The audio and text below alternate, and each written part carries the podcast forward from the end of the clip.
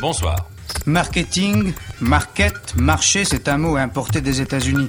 Il va peut-être disparaître au profit d'un terme un peu moins franglais. Mais la méthode va rester et pour cause. Après avoir profité au commerce, elle intéresse maintenant la politique.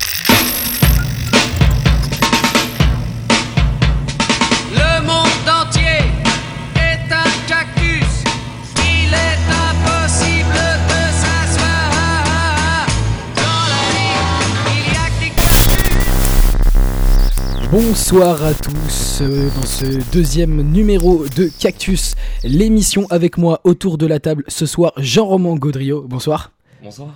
et Balthazar Gigot. Salut Balt. Salut à tous. Balt qui a mené une enquête qui nous parle d'argent ce soir, on t'écoute. Tout à fait. Alors dans l'actu cette semaine, je vais vous parler d'une affaire ayant connu son buzz éphémère mais dont la finalité reste peu médiatisée. Vous noterez mon effort pour la rime. Ce 12 décembre, le procès des LuxLeaks s'ouvre du côté du Luxembourg. Rappelez-vous, au milieu des Panama Papers, du scandale de la banque suisse HSBC et des récents Football Leaks, ce scandale financier révélait les très nombreux avantages fiscaux dont bénéficiaient des multinationales grâce à des accords avec le fisc luxembourgeois. Parmi des centaines d'entreprises, on retrouve Amazon, Pepsi, Starbucks, Ikea, Apple, Heinz et encore d'autres. D'un côté de la barre, le cabinet de conseil PwC, dont la spécialité est d'aider des très gros clients à optimiser leurs impôts. Beau métier que celui d'aider des multinationales à en payer le moins d'impôts possible malgré leurs énormes profits. De l'autre, deux lanceurs d'alerte, Antoine Deltour et Raphaël Allais, deux courageux anciens salariés du cabinet, et le journaliste Édouard Perrin, qui a eu la mauvaise idée d'enquêter sur une affaire qui fait bien chier les entreprises concernées pour l'émission Cache Investigation sur France 2. L'affaire LuxLeaks a permis, pour rappel, de dénoncer des pratiques totalement illégales liées à la transparence fiscale, qui ont eu un écho international important. Des révélations qui font jaser, d'autant plus qu'à l'époque, petit bémol, Jean-Claude Juncker, ancien Premier ministre et ministre des Finances du Luxembourg, vient alors d'être nommé à la tête de la Commission européenne. Il est donc forcément au courant. La Commission européenne fait le dos rond face au scandale, mais devant l'ampleur médiatique, elle est contrainte d'initier plusieurs propositions en matière fiscale. Les lanceurs d'alerte peuvent se féliciter d'avoir permis de relancer le débat sur les réformes fiscales d'entreprise dans l'Union européenne. François Hollande déclare même, je cite, C'est une bonne nouvelle que nous ayons connaissance de ces révélations parce que ça va nous faire encore des rentrées fiscales de la part de ceux qui ont fraudé. Donc je remercie les lanceurs d'alerte et également la presse qui s'est mobilisée. Rappelons brièvement que la perte liée à la fraude fiscale en France est estimée à 80 milliards d'euros par an. 80 milliards d'euros, de quoi financer au moins 4000 campagnes de Nicolas Sarkozy. Rendez-vous compte, ce serait magnifique. Ah, il est gentil, monsieur Hollande, de remercier les petits lanceurs d'alerte. Sauf que lorsqu'il est question de les protéger face à la justice, c'est une toute autre affaire. Si je vous parle de ça, c'est aussi parce que le jeudi 8 décembre, alors que Lyon s'illuminait de mille feux, le Conseil constitutionnel prenait l'une des dernières décisions majeures du quinquennat. La loi Sapin 2, censée obliger les multinationales à dévoiler leurs données financières et lutter contre la corruption administrative, a finalement censuré la majorité de ces actions initialement prévues. Je partage avec vous ma plus belle trouvaille. Un premier texte visait à protéger les lanceurs d'alerte en réduisant leur impunité à la simple dénonciation de crimes ou de délits. Il s'est finalement avéré, après discussion, que le Sénat s'est acharné à réduire le périmètre de leur protection. Pas de, prise en charge, financière en cas de licenciement, et surtout peu de possibilités pour l'accusé de faire appel à des associations comme les défenseurs des droits. Encore une belle trouvaille pour les accusés qui avaient déjà pris un an et demi de prison et une amende symbolique de 1500 euros lors du premier procès. Conclusion, quels que soient les services éminents que vous rendrez à la France et à ses rentrées fiscales, la République ne dépensera pas un euro pour vous. En vous remerciant, le Sénat et Bernard Cahuzac vous souhaitent un bon procès, messieurs.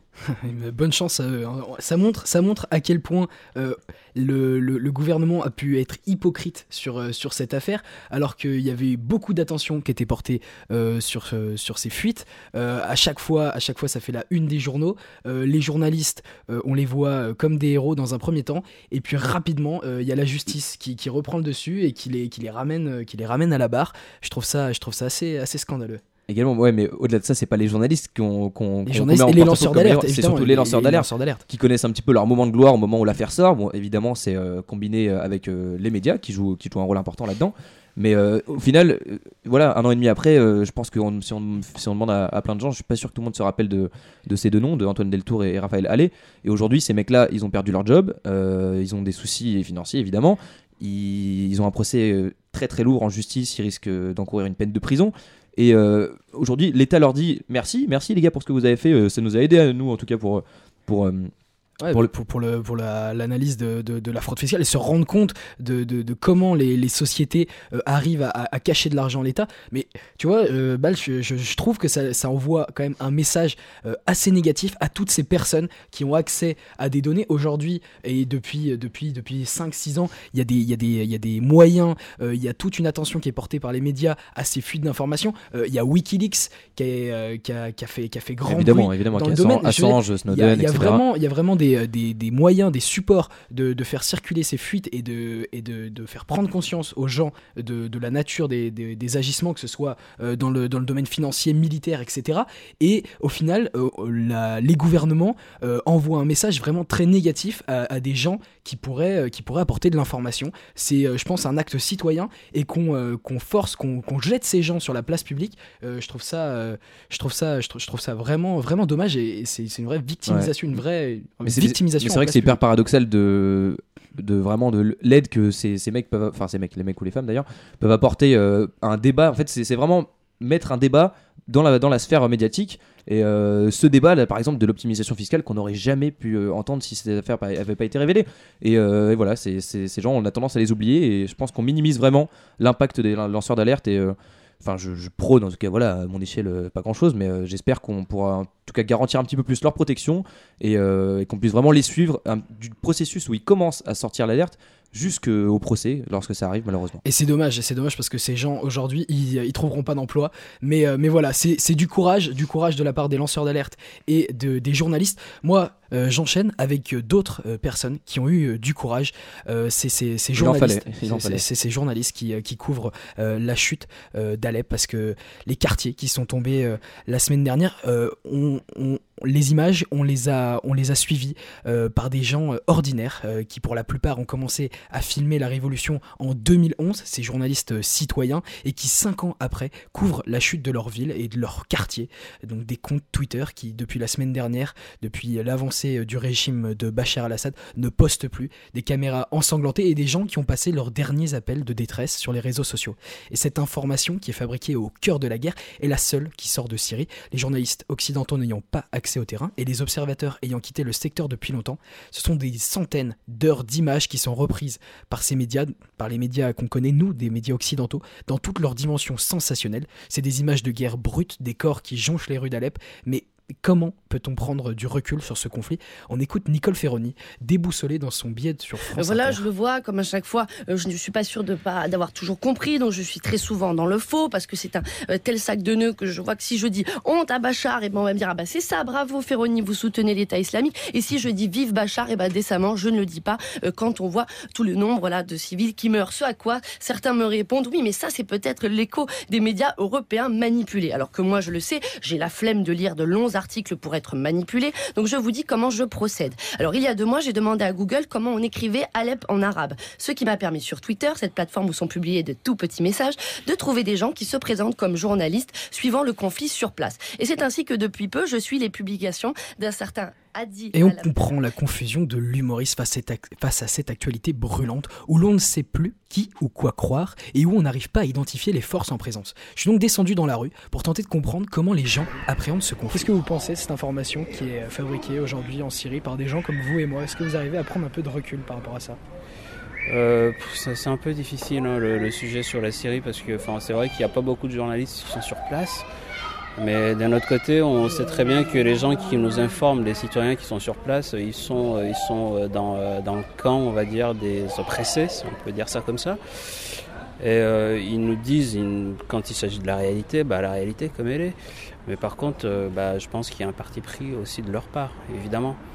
Je pense qu'elle est euh, quelque part un peu pertinente, mais euh, pas tout à fait, parce que ils, ont, ils sont dans un camp, dans l'autre. Non, moi je trouve que c'est trop flou parce que je trouve qu'on entre tout de suite soit dans du d'espèce de sentimentalisme qui est tout à fait justifié mais qui du coup noie les causes, les causes de fond finalement. Euh, et euh, que donc euh, vu que l'information n'est pas forcément totale, moi j'ai du mal à me faire une idée sur les revendications de fond. Tout ce que je sais c'est que je pense qu'on n'a pas intérêt à mettre trop en avant notre impuissance face à ça parce que clairement on voit bien et c'est affiché de partout la puissance de l'ONU face à ça. C'est-à-dire qu'on est dans le constat et dans le diagnostic, mais on n'est pas du tout dans la solution et, comment, ce qu'on fait réellement. Euh, donc voilà, là-dessus, c'est tout ce que je vois. Donc je me dis que forcément, on n'a pas toutes les infos en main pour se, faire une opinion. Et qu'est-ce qui vous manque aujourd'hui pour euh, essayer de mieux identifier l'information qui vient, de mieux éclaircir tout ça? Bah, il manquerait euh, un média désintéressé euh, dans quoi que ce soit. C'est un média qui aurait juste intérêt à nous donner l'information telle qu'elle est et, et la réalité des choses de manière objective. Quoi. Ce à quoi malheureusement on croit, on croit plus trop, je pense, aujourd'hui. C'est vrai que l'espoir d'un média non corrompu peut paraître vain et que le traitement de l'information à l'international reflète bien les positions des pays sur le plan politique. En témoigne l'analyse de la situation à Alep par l'antenne française de l'agence Sputnik, un média russe présent dans plus de 30 pays qui parle d'opérations antiterroristes quand l'Europe invoque, elle, le génocide. La prise d'Alep, la fin de la guerre, l'armée syrienne, avec le soutien des forces russes et de l'Iran au sol, vient de reprendre contrôle de la ville d'Alep des soi-disant rebelles syriennes qui se luttent contre le gouvernement. Soutenus, ressourcés et entraînés depuis plusieurs années par les États-Unis et leurs alliés des pays du Golfe, les rebelles auraient de plus en plus de difficultés à se démarquer de la marque de Daesh. Plusieurs conceptions d'une même information, à l'image de la complexité d'un conflit auquel on est aujourd'hui habitué sans même le comprendre. La faute à qui? À l'ONU qui tergiverse et qui se lave les mains sans prendre de décision, à nos médias qui ne vont pas au-delà du sensationnel, ou à notre manière de nous informer sur un sujet aussi complexe. Dans tout ça, où est notre humanité face à des faits incontestables? Je vous pose la question, les gars. Moi perso, je sais que j'ai vraiment du mal à me situer là-dessus parce que j'ai l'impression qu'on passe par plusieurs phases. Euh, déjà, il y a la phase de la surprise quand on découvre ce qui se passe là-bas. Euh, ensuite, il y, y a la phase du constat, donc c'est la phase où après, après la surprise, on essaie un petit peu de s'informer, on, on essaye avec nos propres moyens d'aller chercher de l'info, de- d'essayer de, nous faire nous vraiment une, une, vraie, une vraie raison. Et après, il y a la phase où, enfin, je trouve que, qui, qui est ma phase actuellement, c'est qu'on ne sait pas quoi faire. Comment nous œuvrer pour, euh, pour réussir à, à donner vraiment un écho et puis comment, comment faire pour agir avec nos petits moyens face à, face à euh, des événements qui sont tellement, tellement supérieurs et tellement. Mais c'est vrai, c'est vrai qu'on a, on a l'impression d'être impuissant, mais euh, c'est Ouais, c'est c'est- ça. c'est- c'est aussi que nos, nos- nos gouvernements, et même au-delà de nos gouvernements, euh, les instances internationales euh, ne donnent pas de, de signaux de vie. On a l'impression que, que ce qui se passe là-bas va que dans un sens, et à côté de ça, on a, des, on a des, un jeu sur la scène internationale qui est, qui est très puissant, avec à la fois la Russie qui soutient le, le régime de, de Bachar al-Assad, les États-Unis, la journaliste de, de Sputnik qui, qui parle d'entraînement euh, des, rebelles. Donc vraiment, on a l'impression d'être au cœur d'un- conflit qui est complètement verrouillé. Euh, la Russie qui pose des vetos à répétition. Et nous, dans tout ça, on a, euh, on a qu'une petite, qu'une petite vision très fractionnée sur, sur ce qui se passe à Alep, ce qui se passait avant, la, avant la chute d'Alep, par, ces, par, ces, par ces journalistes, par ces, par ces moyens détournés, par les réseaux sociaux. Et, c'est vrai qu'on a du mal à, à faire confiance à ça. Et quand, quand l'information arrive en Europe, qu'on voit des bombardements, c'est compliqué. Moi, euh, pour ma part, en tout cas, ce que, ce que je peux dire, c'est que je pense qu'il y, a à peu près aussi le même phénomène euh, qui se passe euh, par rapport aux attentats. C'est-à-dire que si les attentats touchent nos villes françaises, euh, évidemment, on va se sentir très concerné. Mais si c'est quelque chose qui se passe loin de notre pays, on se sent moins concerné. Alors après, surtout les jeunes, c'est vrai qu'on voit directement les vidéos sur les réseaux sociaux, des vidéos qui sont aussi par la fois, parfois tr- retransmises à la télévision. Mais je pense qu'en fait, je ne sais pas si tout le monde cherche à savoir la vérité sur ce sujet-là. On est évidemment touché quand on voit voilà, euh, les images de, de, tous ces, de toutes ces habitations qui sont totalement euh, dévastées. Mais euh, c'est vrai que c'est compliqué de savoir exactement ce qui se passe et d'avoir un avis sur ça. Je sais pas, toi, Ouais, ouais, Balthazar, ce que tu en penses? Ouais, puis surtout, euh, moi j'ai vu des images il y a, il y a quoi Il y a 6-7 ans de- d'Alep. C'était une ville touristique où il y avait des musées, où les gens venaient faire, faire du tourisme. C'était vraiment une. Il y avait de la vie dans, dans, dans cette ville. Aujourd'hui, elle est totalement euh, fracassée. Et juste, enfin aujourd'hui, Nicole Forni euh, parle de ça d'ailleurs. Ouais, et, et ce que je trouve ce qui est bien euh, dans son billet, c'est que, enfin, il y, a il y a vraiment quelque chose que, pour lequel je suis, je suis assez d'accord avec elle. C'est un peu cette opposition entre la peste et le choléra. Ok, donc où il y a Bachar qui est en train de tuer des, des, des, des milliers, voire des millions de civils, ou l'État islamique de l'autre côté qui, pareil, fait absolument n'importe quoi. Donc l'idée, ce serait quoi? Ce serait d'apporter un petit peu d'aide aux, chiites, euh, ceux qui, les rebelles chiites, qui essaient de s'insurger avec leurs moyens, mais leurs, moyens qui sont totalement minimes par rapport, à, par rapport aux forces d'Assad et par rapport euh, à l'État islamique. Donc euh, ouais, je, suis- je, C'est je- vrai que je suis un peu perdu. c'est vrai que la, la- la- la situation est compliquée euh, de, de- de facto puisque euh, on a une multitude de- d'éléments en présence, euh, à la fois l'État islamique, à la fois ce, ce régime de Bachar, et c'est compliqué même pour nous à travers ces images de les identifier. Et c'est en ça que je pense qu'il faut qu'il faut essayer de prendre du recul et de, de- croiser l'information. C'est toujours ce réflexe qui- qu'il faut avoir puisque vraiment aujourd'hui on, on voit des gens qui sont quasiment tous des civils qui se font bombarder. On n'arrive pas à mettre de, de mots, de drapeaux, de revendications derrière ces gens-là. Et c'est dans ce sens que les médias doivent éclaircir justement euh, ce, ce conflit, euh, de, nous, de bien nous représenter les, les forces en place et, euh, et, et de, de savoir qui ou quoi euh, qui ou quoi fait la guerre en Syrie. Mais ça n'empêche ça. ce Et qui- sont les, qui sont les, les- les véritables victimes, puisque, puisque là-dessus, le, le débat, le débat est vaste et on parle de, de l'évacuation d'Alep. En tout, en tout cas, à, à notre échelle, euh, je pense que déjà, euh, on peut juste, au moins en France, peut-être avoir une réflexion un petit peu plus, peut-être un petit peu revue pour ceux qui en doutaient de, sur l'accueil des Syriens. Déjà, je pense qu'à notre échelle, au moins, c'est la, la moindre des choses à faire. Voilà. Bon, en tout cas, on fait une petite pause sur Cactus. On écoute un petit peu de musique. C'est Odezen, Souffle le vent. Le vent souffle.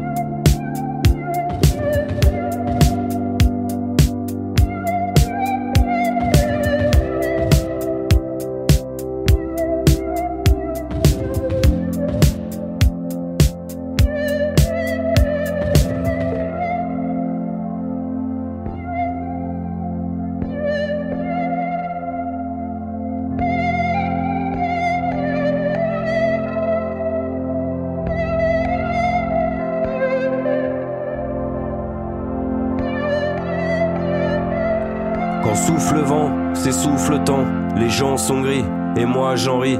Laisse même mes dents prendre le soleil. Je ramène ma fraise là où c'est triste, je te prends la main. Sentir couleur, structure, culture en auxiliaire. J'ai l'air de faire des rimes vivantes. On tourne en valse, loin du ciment. Les grands de ce monde, je les calcule pas. Ça me fout la gerbe de voir la merde. Alors je me perds dans le fond de tes yeux. Et je danse avec, avec les deux. Allons plus loin, en autarcie. Voir comme c'est beau, les ciels pluvieux.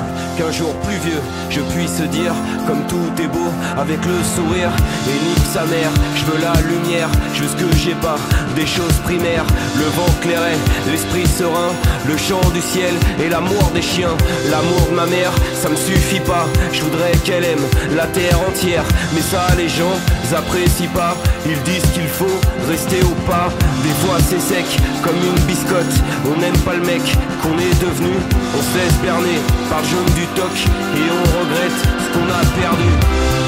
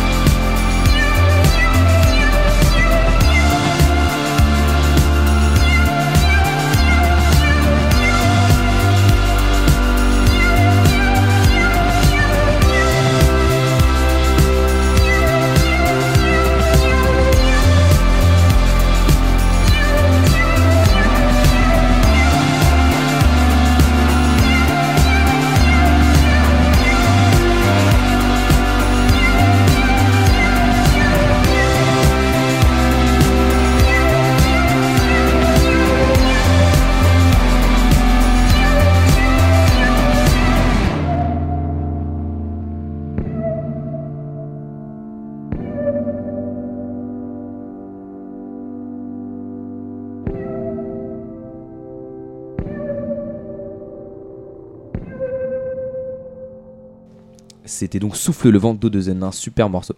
Et donc pour finir l'émission, la partie sport avec JR. JR, de quoi tu vas nous parler aujourd'hui? Oui, et moi je vais vous parler football et plus précisément d'un sujet qui, une nouvelle fois, me laisse quelque peu perplexe. Bon, évidemment, nombreuses sont les belles choses qui se passent chaque semaine sur la planète football, et heureusement d'ailleurs qu'on arrive encore à vibrer grâce à ce sport. Ce sport que j'aime, ce sport que l'on aime, mais certaines actualités partent quand même bien en sucette. Prenez par exemple le cas actuel du joueur brésilien de Chelsea, Oscar. Le gars a 25 ans et il est arrivé dans le club londonien en juillet 2012 en provenance du SC International. À l'époque, il avait 21 ans seulement, talentueux, très prometteur, brésilien. Les ingrédients classiques et souvent suffisants pour espérer réaliser une carrière sous le feu des projecteurs. Et oui, ça paraît un peu cliché dit comme ça, mais c'est bel et bien la réalité. L'histoire démontre tout de même que les joueurs brésiliens ont toujours eu ce petit plus. Bref, comme beaucoup d'autres joueurs auparavant, il réalise donc son rêve en rejoignant l'Europe et le football de très haut niveau à un très jeune âge. Surtout Chelsea, ce n'est pas n'importe quel club. Deux petits mois seulement après son arrivée en Angleterre, et pour sa première titularisation seulement avec les Blues, il s'illustre magnifiquement lors d'un match de Ligue des Champions contre la Juventus, où il inscrit un doublé en deux minutes. Deux buts pour son premier match en terre européenne, lors d'une rencontre de Ligue des Champions, et qui plus est face à la grande Juventus de Turin, autant vous dire que le milieu brésilien vivait un rêve éveillé. Les yeux brillants de bonheur, le sourire remontant jusqu'aux oreilles, ce soir-là, il écrivait les premières lignes d'une histoire exceptionnelle à raconter à ses enfants, d'une ca- d'une carrière qui allait être boostée par cette envie indéniable qu'ont tous les jeunes joueurs de football, devenir un jour ballon d'or, devenir un jour le plus grand. Aujourd'hui, nous sommes en 2016. Oscar a désormais 25 ans. Alors on peut se poser la question suivante. Où en est-il de sa carrière fulgurante? Eh bien figurez-vous que ses plus grands fans, qu'ils soient brésiliens ou londoniens, ont dû se réveiller il y a quelques jours avec un goût en bouche quelque peu amer. Moins en forme en ce moment et devenu pour l'heure remplaçant du côté de Chelsea, chose tout à fait normale dans la vie d'un footballeur, Oscar ne souhaite plus se battre pour regagner sa place. Les raisons?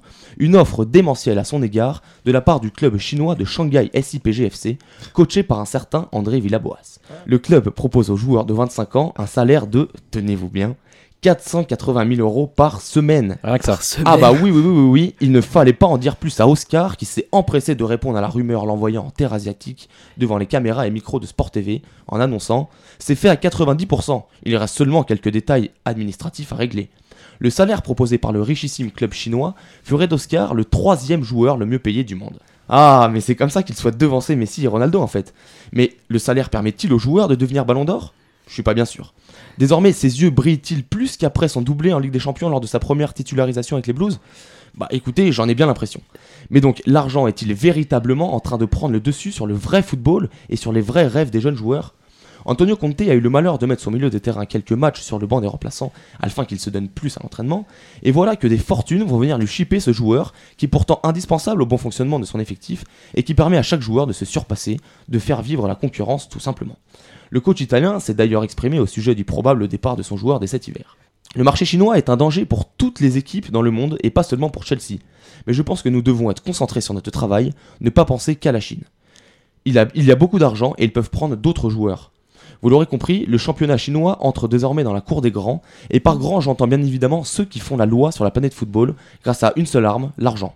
Mis à part les joueurs européens qu'ils arrivent à chipper et ramener dans leur rang, ces clubs asiatiques possèdent un effectif qui n'aurait de valeur même pas trois patates en Europe, un effectif qui se ferait battre par l'équipe U11 du club du village de Connaître sur Loquet dans le département de l'Aude, mais malgré tout ça, les meilleurs joueurs du monde rejoignent fièrement ce championnat qui leur apporte, je cite, un nouveau challenge très intéressant. Ah oui, Oui, le oui. nouveau challenge, on le connaît. lui.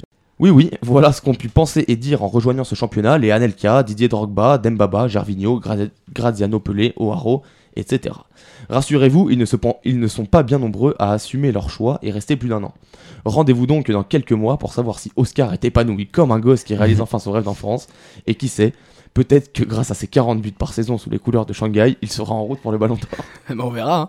Mais c'est marrant, j'avais l'impression que des, des joueurs euh, qui, qui partaient comme ça en Chine, c'était un peu les, les joueurs en fin de carrière qui partent aux États-Unis ou en Chine, des joueurs placardisés. Euh, il a 25 ans là, c'est Ouais, bah écoute, c'est une tendance qui, qui change là. Lui a 25 ans, après, euh, pour ce qui est des joueurs euh, en fin de carrière, c'est plutôt la MLS avant qui, euh, Ouais. euh, qui était à la Voir mode. le, voir le Qatar aussi. Ouais, ouais, voir le Qatar. Bon, après, c'est vrai que justement, je parlais de Drogba, d'Anelka, c'est des joueurs qui en fin de carrière sont allés en Chine, mais c'est vrai que 25 ans, à part Jovinko, donc, euh, qui est parti à Toronto en MLS, et euh, Jovinko qui est aussi euh, plus jeune, euh, 25 ans, c'est quand même très jeune et c'est évidemment très mal vu. Mais c'est vrai que le marché chinois, il commence vraiment à se répandre depuis un ou deux ans. C'est vraiment avant, ils, ils étaient pas, ils étaient pas du tout implantés dans le foot. Et Bah. j'ai l'impression qu'ils ont compris au niveau du marketing que ça fonctionnait, euh, que ça fonctionnait bien là-bas.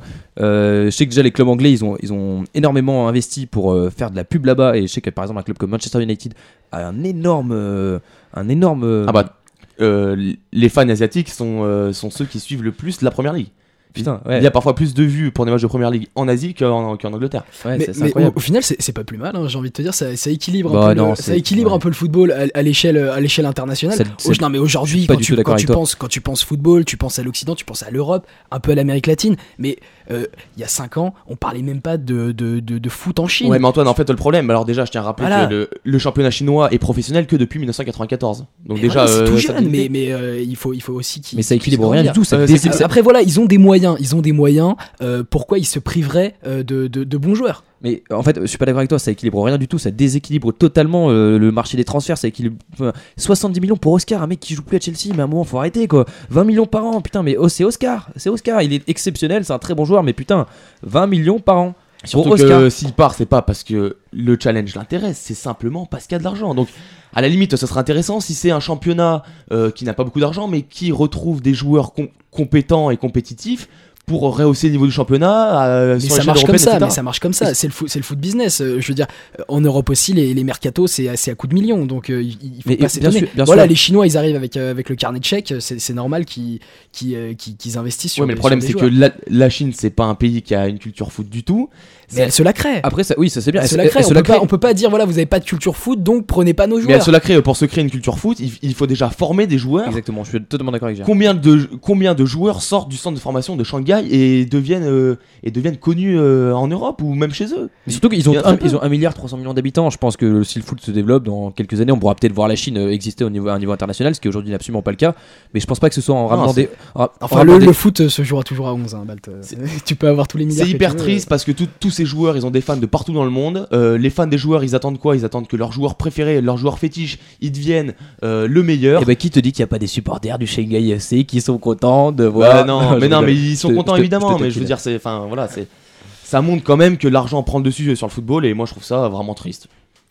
Ouais, en tout cas, en tout cas, euh, nous, on en a des pépites chez nous qui ont commenté euh, du sport pendant En des années.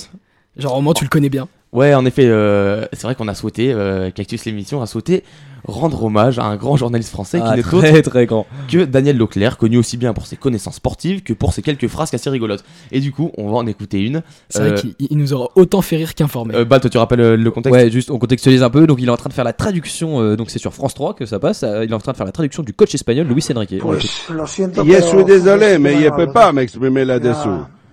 Comme le dit un proverbe italien, ça vole pas chance. Ah fabuleux Daniel Leclerc. En tout cas, euh, également connu pour, euh, pour une interview qu'il avait fait à Edison Cavani euh, dans un espagnol, euh, c'était un franco-espagnol ouais, euh, ang- c'était anglais. approximatif. C'était c'était limite du niveau de Paganelli. Mais bon, je pense Mais- qu'il il- il pourrait avoir une super discussion. Paganelli et Leclerc, ils devraient se parler en espagnol. Je pense que ce serait incroyable. Exactement. En tout Et, cas, on, lui souhaite, on lui souhaite une bonne, une bonne retraite. à et figurez-vous que Ah, Cavani est maintenant son, son joueur d'ami. Bon, et ben ça sonne la fin de l'émission Cactus. Vous pouvez nous retrouver sur notre site www.cactus-l'émission.fr et sur les réseaux sociaux. La page Facebook. Et la page Facebook. Et le, et évidemment. le Twitter. le Twitter animé par Balthazar Gigot. Quand vous tweetez, c'est Balthazar qui répond. Tout à fait. Allez, bonne, bonne soirée.